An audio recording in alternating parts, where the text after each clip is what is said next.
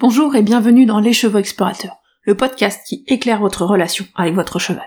Ensemble, nous allons explorer les notions d'autonomie, de lien, de mouvement et bien d'autres encore. Moi, c'est Émilie, je vous accompagne dans vos interrogations, dans la découverte de nouveaux chemins, et surtout dans la construction de la relation dont vous rêvez avec votre cheval. C'est parti Bonjour et bienvenue dans ce nouvel épisode des Chevaux Explorateurs. Aujourd'hui, on va parler de l'apprentissage, parce que évidemment le sujet de cette saison, c'est la motivation. Et la motivation, ce sont les facteurs qui influencent les comportements. Et l'apprentissage, c'est la modification des comportements. Donc on voit bien que ce sont des thématiques qui sont vraiment liées. Et pour moi, c'est vraiment très important de, comprendre comment notre cheval va apprendre, comment il apprend des choses nouvelles. Aujourd'hui, on va parler théorie de l'apprentissage, c'est-à-dire les explications scientifiques de comment euh, nos chevaux et les comportements de nos chevaux vont évoluer. Comment on va être capable de changer les comportements de nos chevaux. Et grâce à quoi? Donc des théories de l'apprentissage, il y en a plein. Et on va parler aujourd'hui de ce qu'on appelle le conditionnement opérant, qui est une théorie de l'apprentissage, mais surtout qui est probablement la plus connue et la plus utilisée. Donc c'est pour ça qu'aujourd'hui on parlait de conditionnement opérant. Alors n'ayez pas peur, vous barrez pas en courant, je sais que ça fait un peu mot compliqué là tout de suite. Mais le but c'est justement bah, de vous expliquer ce que c'est que le conditionnement opérant pour que vous soyez un petit peu moins perdu. Donc l'intérêt c'est vraiment que euh, bah, le conditionnement opérant, en fait vous l'utilisez déjà, c'est quasiment sûr, mais vous ne le savez pas forcément. Donc c'est simplement vraiment un moyen d'expliquer comment on enseigne des choses à nos chevaux. Et à nos chevaux, à nos chiens, à nos dauphins, euh, à nos pigeons, à nos draps quand, on, quand on en a. Donc c'est vraiment euh, valable pour tous les animaux et également les humains. Donc c'est vraiment euh, une explication qui est très intéressante sur comment l'animal va apprendre. Pourquoi je voulais en parler aujourd'hui? Parce que le conditionnement opérant, bah, c'est quelque chose que j'explique très très souvent dans mes bilans en comportement je suis très souvent face à des personnes qui n'ont pas forcément la compréhension de ce que c'est. Et donc je voulais, grâce à cet épisode de podcast, ben, ben, vous le partager à tout le monde, et puis laisser aussi aux personnes avec qui je vais travailler ben, la possibilité de retrouver ces informations. Donc pour certains d'entre vous, ça sera peut-être un rappel. Pour d'autres, ça sera peut-être complètement nouveau. Mais c'est vraiment intéressant à mes yeux qu'on en parle et qu'on puisse le comprendre tous de la même façon. Parce que voilà, le conditionnement opérant est parfois euh, mal connu ou mal compris. Et si vous avez déjà entendu parler de R+, de R-, de P+, de P-, et que vous vous dites mais qu'est-ce que c'est encore que cette histoire? Vous êtes au bon endroit parce que c'est de ça qu'on va parler aujourd'hui et on va vraiment aller expliquer ce que c'est que ces notions-là. Donc le conditionnement opérant, c'est quoi? Conditionnement opérant, c'est un apprentissage dit associatif. C'est-à-dire que il y a la modification d'un comportement par association entre deux événements. L'idée là derrière, c'est que le cheval va associer un comportement qu'il aimait lui à sa conséquence immédiate. Donc en fonction de ce qui se passe juste après que le cheval ait fait quelque chose, eh bien, il va changer sa façon de faire ce quelque chose ou non. C'est l'idée que le comportement va évoluer en fonction de ce qui se passe juste après, selon si c'est apprécié ou non. Et aussi, cet apprentissage va se faire par la répétition des conséquences, et par la répétition de conséquences similaires. Alors plus précisément, ben, les conséquences d'un comportement, ça peut être quelque chose qui vient par exemple de l'environnement. Un exemple, c'est mon cheval qui ne connaît pas la clôture électrique touche une clôture électrique. Ça, c'est le comportement du cheval, toucher la clôture électrique. La conséquence, vous la connaissez, on a la même, en général, ça fait mal. Et on se barre en courant. Donc là, on voit bien deux choses. On associe comportement, toucher la clôture électrique, conséquence, j'ai mal.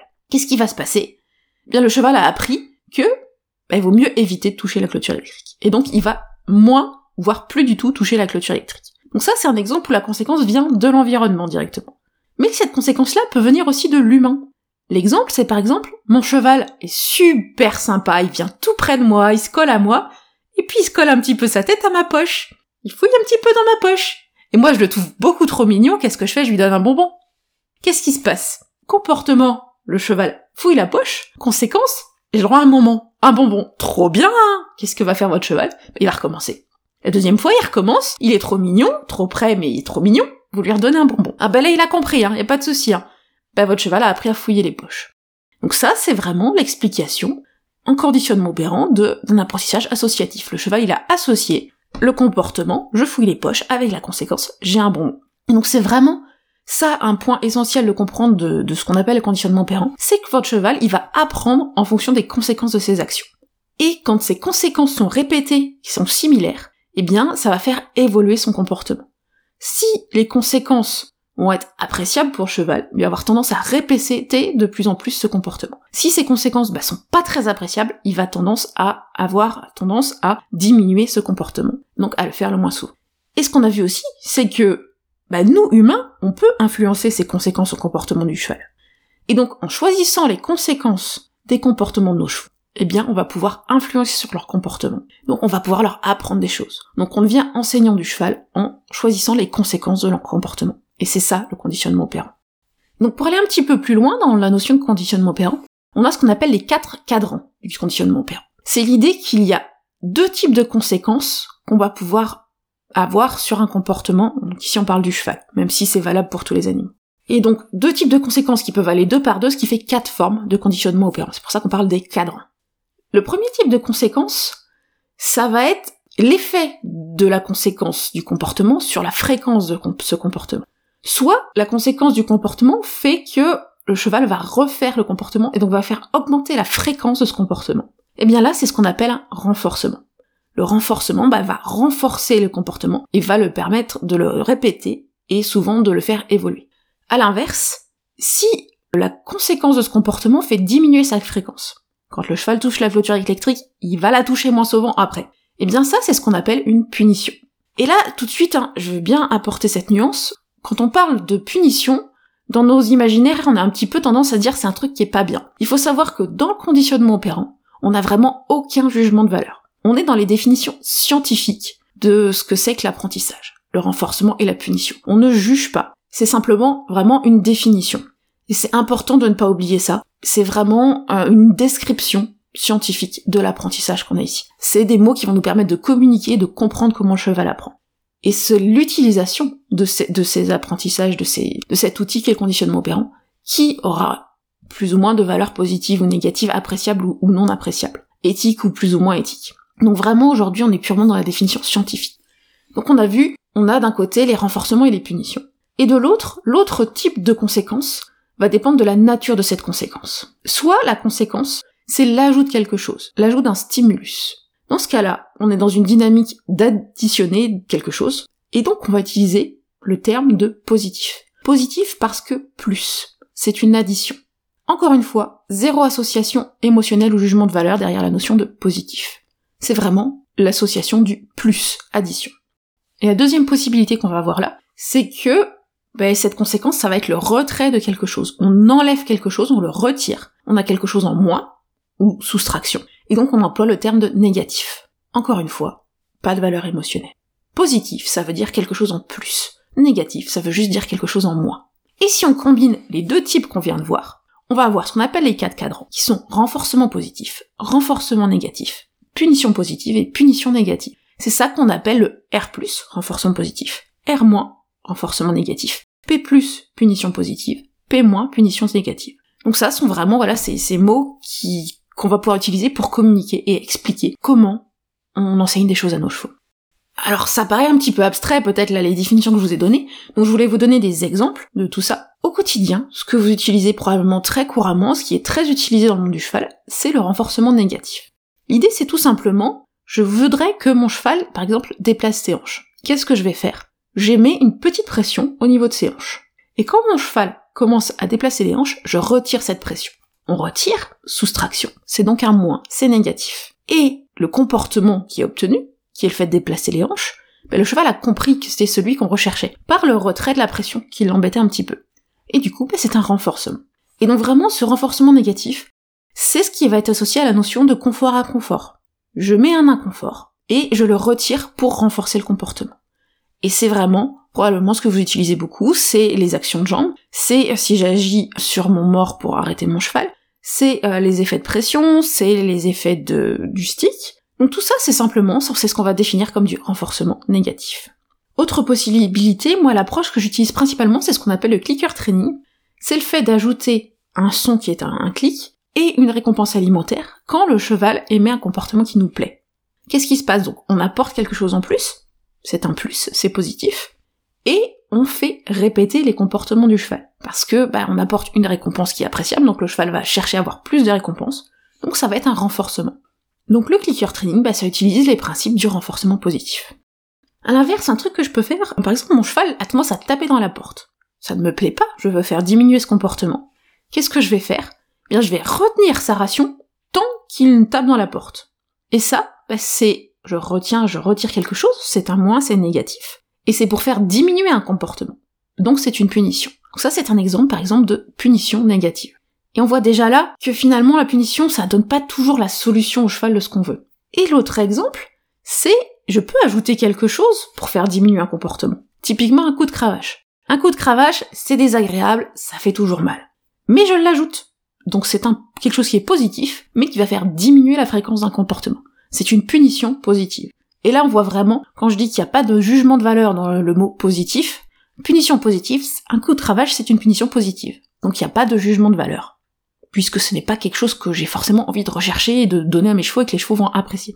Donc là, on a vraiment vu bah, ces quatre notions, ces quatre cadres. Un petit point, une petite note que je voulais signaler quand même, c'est qu'est-ce qui définit que quelque chose est un renforcement ou une punition? Bah c'est pas nous, c'est le cheval. C'est-à-dire que ce que le cheval apprécie, qui va être agréable pour lui, retrouver un confort, apporter quelque chose qu'il aime, ça, ça va entraîner des renforcements. Mais ce que le cheval n'apprécie pas, ajouter un coup de cravache désagréable, retirer euh, sa ration, c'est une punition. Mais ce qui est important, c'est que, selon l'individu, il y a des choses qui pourraient être perçues comme des renforcements ou comme des punitions. Je pourrais vous proposer l'exemple de Félix, mon poney qui a vraiment un traumatisme dans son lien à l'humain, qui a très très très peur d'être touché. Et du coup, bah pour Félix, une gratouille, c'est quelque chose qui lui impose un contact, donc c'est quelque chose qu'on va ajouter, c'est positif, mais c'est pas quelque chose qui est appréciable pour lui. Et donc, pour la plupart des chevaux, une gratouille c'est un renforcement positif, mais pour un cheval comme Félix, c'est une punition positive parce que lui en tant qu'individu, c'est quelque chose qu'il n'apprécie pas. De la même façon, quand on a un cheval qui va avoir tendance soit à mordre ou à mordiller, ben on va parfois répondre en lui donnant une petite tape sur la tête. Notre intention, c'est d'ajouter quelque chose, positif, mais qui va faire diminuer le comportement. Donc notre intention, c'est que cette tape soit une punition positive. Mais pour certains chevaux, eh bien, euh, ça peut être perçu comme un apport d'attention, c'est ce qu'ils voulaient quand ils essayaient de nous mordiller, ou voire même du jeu. Et dans ce cas-là, bah, cette petite tape qu'on a faite comme une punition peut être perçue comme quelque chose d'appréciable et donc comme un renforcement positif. Donc si vous voyez que quand vous cherchez à faire diminuer un comportement de votre cheval et que ça augmente, bah c'est que le cheval ne l'a pas perçu de la façon dont vous l'aviez souhaité. Donc pour résumer un petit peu tout ça, le conditionnement opérant, c'est une façon d'expliquer l'apprentissage sur des principes d'action et réaction. Là, c'est la conséquence d'un comportement, peu importe d'où elle vient, qui va pousser le cheval à modifier son comportement ensuite. Soit il va modifier son comportement en augmentant la fréquence du comportement, soit en diminuant la fréquence de ce comportement. Et donc on a ces quatre cadrans qui peuvent expliquer le comportement du cheval. Et concrètement, quel va être l'intérêt de comprendre ce conditionnement opérant C'est l'idée que, en observant les conséquences des comportements, on peut les expliquer, ces comportements. Et ensuite, en adaptant ces conséquences, puisqu'on peut, nous, humains, agir sur ces conséquences des comportements, comme on l'a vu, eh bien on va pouvoir modifier les comportements. Et donc on va pouvoir travailler l'apprentissage par les conséquences qu'on va apporter au comportement de nos chevaux. Un petit exemple, j'ai fait un bilan de comportement avec une pouliche qui avait à peu près un an à ce moment-là, et qui avait tendance à être très envahissante au pré. Qu'est-ce qu'on fait dans ces cas-là? La première étape, ça va être d'observer. Qu'est-ce que l'on a pu constater? En fait, quand cette pouliche venait très près de son humain, ben, elle obtenait l'attention de son humain et elle avait envie d'avoir cette attention et ce lien avec l'humain. Du coup, bah, le fait de venir tout près avait comme conséquence, je donne de l'attention. Même si parfois c'était de l'attention où l'humain avait envie de la repousser, mais c'était quand même de l'attention. Et donc pour la pouliche, bah, c'était quelque chose d'agréable, et donc c'était perçu comme un renforcement positif. Renforcement, renforcement parce que agréable, positif parce que ajoute de l'attention. Et du coup, forcément, elle continuait à le faire. Parce que ça marche. Ce n'était pas ce qui était souhaité par son humaine, c'était un renforcement involontaire. Mais pour la pouliche, c'était un renforcement. Donc première étape, déjà j'ai identifié ce qui explique le comportement. Deuxième étape, ça, ça va me permettre d'adapter, en fait, ce qu'on va faire et ce que son humaine va pouvoir faire face à ce comportement de la pouliche. Donc première étape, évidemment, c'était l'idée bah, d'arrêter de donner cette attention à la pouliche qui devenait trop près quand elle était trop près, qu'elle devenait trop envahissante. Donc ça, évidemment, on retire quelque chose qu'elle apprécie, c'est une punition négative. Comme je l'ai dit un petit peu avant, la punition, bah, l'inconvénient de la punition, c'est que ça ne donne pas la bonne solution au cheval. Donc on ne veut pas rester sur la punition. On arrête de renforcer le comportement qui ne va pas, mais à la place, on va aller en renforcer un autre. Et on va l'aider à trouver la bonne solution. Et qu'est-ce qu'on a fait? Eh bien, euh, tout simplement, on a appris à son humaine bah, à lui donner de l'attention. Quand elle s'arrêtait suffisamment à distance, quand la pouliche s'arrêtait suffisamment à distance de son humaine. Et du coup, bah, la pouliche a très vite compris que bah, le comportement qui était juste, c'était m'arrêter avant de venir être collée à l'humaine. Et ça, ça lui apportait ce qu'elle voulait, c'est-à-dire de l'attention. Donc ça, c'est vraiment l'intérêt de comprendre ces notions de conditionnement opérant, c'est de pouvoir vraiment observer et comprendre les comportements du cheval, ce qui les explique, et donc derrière de pouvoir les adapter. Donc c'était vraiment important pour moi, justement, de vous parler de tout ça. Que le conditionnement opérant, c'est un outil qui est super utile. Ça, c'est ce qui explique, donc c'est les définitions de renforcement positif et négatif, de punition positive et négative. Vraiment, je vous invite à creuser ce sujet, à vous intéresser à ce sujet. Je voulais simplement vous dire, quand même, il va être important de faire attention, c'est que comme tout outil, ça a ses limites. Et c'est vraiment le point que je voulais aborder, mais ça sera pour le prochain épisode, parce que euh, il y a souvent un débat sur l'opposition entre renforcement positif et renforcement négatif. Et moi j'avais envie de vous parler un petit peu de comment ce débat-là en fait reflète les limites du conditionnement opérant. Mais ça, ça sera le sujet du prochain épisode, la semaine prochaine. Et en attendant, d'ici là, je vous propose un petit exercice ça va être tout simplement bah, d'aller observer les comportements de vos chevaux. Sur ces comportements, d'aller identifier quelles sont les conséquences, et de voir si ces conséquences sont plutôt des renforcements, des punitions, si elles sont plutôt positifs ou négatifs. Et donc, bah, finalement, d'aller observer comment le conditionnement opérant est présent dans votre quotidien avec votre cheval. Et ça, vous pouvez l'observer à la fois chez le cheval au repos et chez le cheval dans le travail. Voilà, maintenant c'est à vous de jouer, on se retrouve la semaine prochaine et voilà, c'est déjà fini pour aujourd'hui. Si cet épisode vous a plu, n'hésitez pas à le partager à vos amis qui pourraient être intéressés. Pour échanger avec moi et ne pas manquer les prochains épisodes, retrouvez-moi sur mon compte Instagram, at les chevaux explorateurs. Et si vous avez envie qu'on aille plus loin ensemble ou que vous souhaitez en savoir plus sur mes accompagnements individuels et mes programmes en ligne, n'hésitez pas à me contacter par mail ou à vous rendre sur mon site internet pour en savoir plus. Tous les liens sont en description de l'épisode. À très bientôt!